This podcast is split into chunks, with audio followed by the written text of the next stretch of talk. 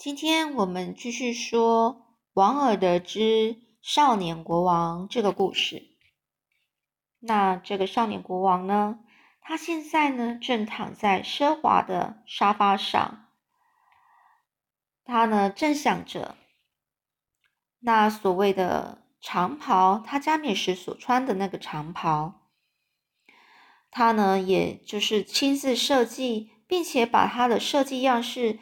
交给那些艺术家亲手去，呃，就是制作、制作，把那些呃不分昼夜的请那些工匠去把它呃赶出来。他想象自己穿着这个华丽的黄袍站在大教堂。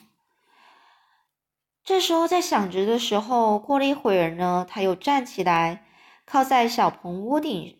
的一个雕花的烟囱旁，他开始看着这灯光昏暗的这个屋子，四周的墙上挂着代表美的胜利的华丽装饰物，一个大衣橱上面镶着玛瑙还有琉璃，把一个墙角给填满了，而窗户对面放着一个非常别致的柜子，上面呢不是镀的金粉，就是镶着金片。并摆放着一些精美的威尼斯玻璃高脚高脚酒杯，还有一个黑玛瑙的杯子。在床单上呢，是这丝绸做的床单啊，绣着一些浅白色的罂粟花，它们好像是从睡眠的睡眠中的手中呢洒落下来的。这时候，上面。可有一条一条条形凹槽的高大的象牙柱呢，是撑起天天鹅绒的华盖，就是它的床柱上啊，是呃是由天鹅绒这这个漂亮的天鹅鹅绒呢所覆盖着。上面呢，这个天鹅绒上面呢，有一大撮的呃鸵鸟毛，就像白色泡沫的向上伸展，直到银白色的。装饰屋的屋顶上面，所以呢，这整个就是非常华丽精美的的床，这还有它室内的所有的摆设，用青铜做的美少年纳西苏斯，哦，这是一个美少年，就像满脸呢就是笑容般的，用双手举起一面发亮的镜子，有就是他镜子上面是有一个雕像，是一个美少年的一个雕像。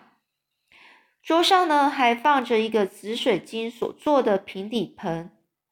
这少年国王他可以看见窗外教堂的大圆顶，隐隐约约的，就像个气泡浮动在阴暗的屋房屋上面。这哨兵们无精打采的在河边雾蒙蒙的阳台上来回的走着。在远方有一座果园，有一只夜莺在唱歌。这时，淡淡的茉莉花香从开着窗户的那边飘了进来。少少年国王将自己棕色的卷发从前额向后，整个就是整个掠过去，就是把他的头发往后。随后呢，就拿起一把琵琶，就是一个乐器，开始呢在手指随便的弦上拨弄着。他的眼皮有点沉重的垂下去，垂下去，有一股莫名的倦意油然而生，就是突然之间呢，有突然有一个想睡的感觉了。这少年国王从来没有这么强烈的睡意呀，而且如此兴奋的感受到这所有美丽的事物的魔力还有神秘感。这远方的钟楼传来了午夜的钟声，他按了一下铃。仆人们便进来了，按繁杂的礼节呢，为他脱去的就是身上的袍子，并向他洒的向他的手洒上玫瑰水，在他的枕头上撒上鲜花，让让这个床啊床他的床啊，还有整个手都是香香的。当他们离开房间没多久，这个少年国王他就睡着了。他睡着后就开始做梦了。第一个梦是这样的：他觉得自己呢，好像是站在一间又长又矮的阁楼里，四周啊是一片织布机的转动声跟敲击声。以前啊，就是织布的时候，就是一个很旧式的织布机，都是一个很吵杂的转动声，还有敲击敲击的声音。所以呢，这个时候呢，他看周围微弱的光线透过格子窗射进来，他看到了这些在织布机上工作的织布工人非常憔悴的样子，他们整个是面带非常。呃，像生病一样的倦容，脸色非常苍白。旁边的孩子们就蹲在巨大的一个横梁木上，他们也都是非常无精打采的样子。每当梭子，就是织布机有一个工小工具叫梭子，飞快的穿梭在每一条每穿过线的时候呢，这个织布工啊，便把沉重的木条木条座抬起来。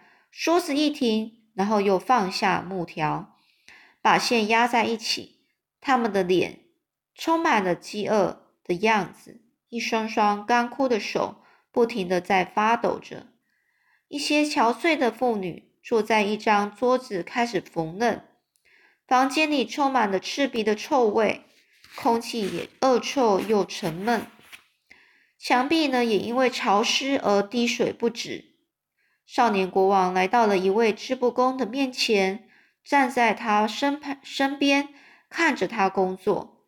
但是这织布工却生气的看着他说：“你为什么要看着我做这些工作呢？你是不是主人派来监视我们工作的间谍呢？”这个少年国王就问说：“谁是你们的主人呢？”这个织布工痛苦的大声说。我们的主人，他就跟我们一样。事实上，我和他之间就这么一点差别。他呢是穿漂亮的衣服，而我总是穿破烂破旧的衣服。我饿得骨瘦如柴，他却饱胀的难受。这少年国王就回这个织布工人说：“这是个自由的国家。”你不是任何人的奴隶呀！这织布工就回答少年国王：“在战争的时候，强者把弱者变奴隶；在和平的时候，有钱人把穷人变成奴隶。我们必须工作来维持生活，可是他们给的工资却少得可怜，会迟早会把我们饿死的。”我们整天为他们做苦工，但是他们的箱子却堆满了黄金。我们的孩子还没有长大成人就死去，那些我们所爱的人的脸变得愁苦而且凶恶。我们榨出来的葡萄汁好让别人去品尝成美酒，我们种出的谷物却不能端上我们的饭桌。